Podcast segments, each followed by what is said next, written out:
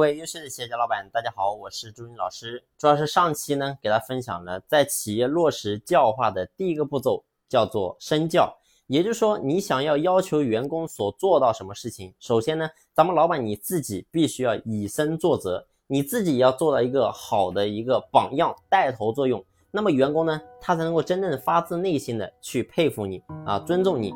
那以后呢，你所讲任何东西，员工他能够真正去接纳。所以这就是身教。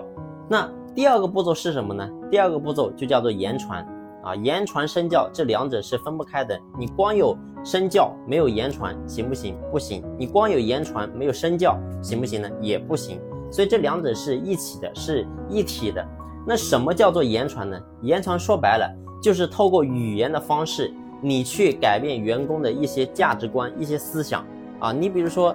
在这个社会当中，有太多的人，特别是当代的一些九零后、零零后，你会发现这些人，他刚出社会不久，家庭呢也算是比较好的那种，所以呢，他出来之后，他是没有忧患意识的，然后呢，上班可能也是比较堕落啊，也不思上进，也没什么多大的想法跟梦想。那么这个时候呢，你透过你老板的一些教化，然后呢，让这个员工。让他在这个价值观这个地方，让他变过来，变成一个特别有想法、特别上进、特别勤快的一个小伙子。所以呢，这就是言传。透过言传呢，你会发现咱们老板可以改变一个人的思想啊。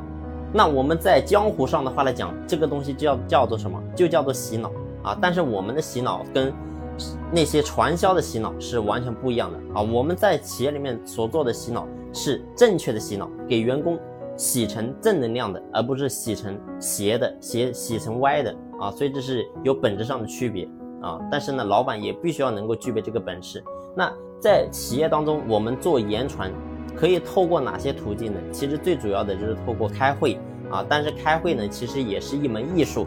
你看得到，在整个社会当中，能够有一定社会地位的人，没有哪一个企业家，没有哪一个大的老板说他是不会开会的。啊，我们所看到的，你比如说马云、马化腾啊、雷军等等这些人，其实在开会这个地方都是非常厉害的，所以这是很多人都要具备的点。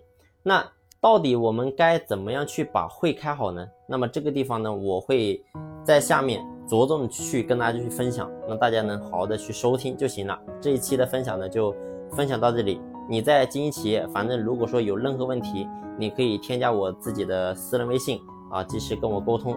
好了，就分享到这里，感谢你的用心聆听，谢谢。